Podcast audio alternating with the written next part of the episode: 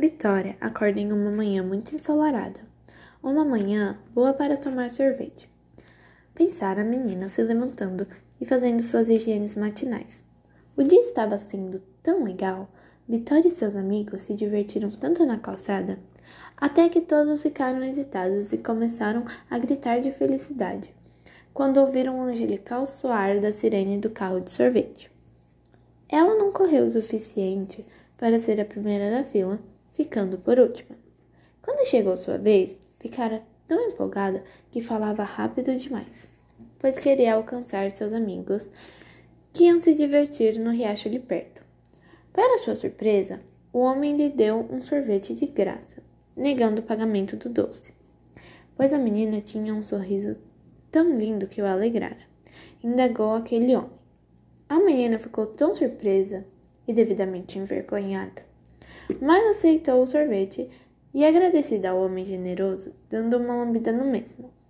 Não muito longe do carro, começou a se sentir mal e ver tudo à sua frente embaçado.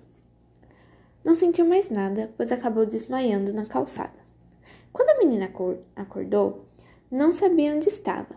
Só sentiu que tinha um pano tampando sua boca e uma corda forte amarrada às suas mãos.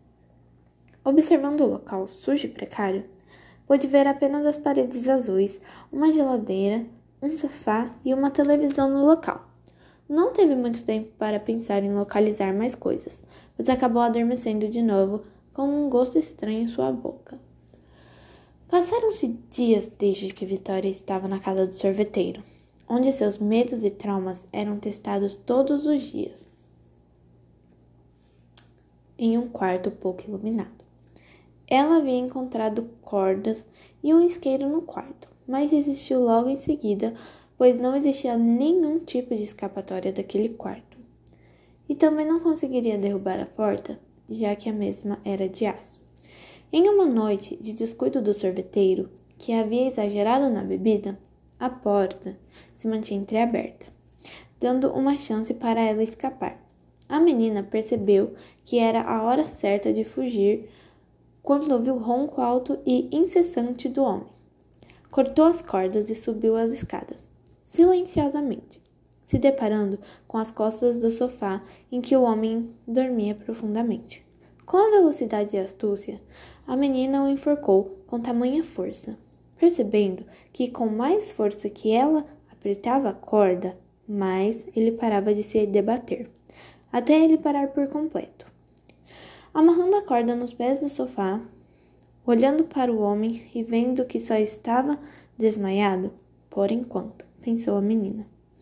Indo até a geladeira e encontrando latas de sorvetes e em uma prateleira abaixo várias latas de cerveja e bebidas alcoólicas, vendo que elas iriam ser a cereja do bolo de sua vingança. Quando terminou de despejar toda a cerveja e a bebida alcoólica em cima do homem, viu que ele começava a despertar aos poucos. E quando ele percebeu em que situação estava, e vendo que a menina estava decidida a tomar uma atitude de vingança, ele implorou por sua vida.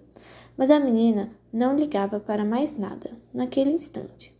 Só queria completar sua vingança e uma única coisa: tirando o isqueiro do bolso e jogando no meio de toda aquela cerveja e bebida alcoólica, Logo em seguida, saindo de perto da casa e vendo tudo pegar fogo, inclusive o sorveteiro, a mesma foi embora ao perceber que tinha matado aquele que tentara acabar com sua vida.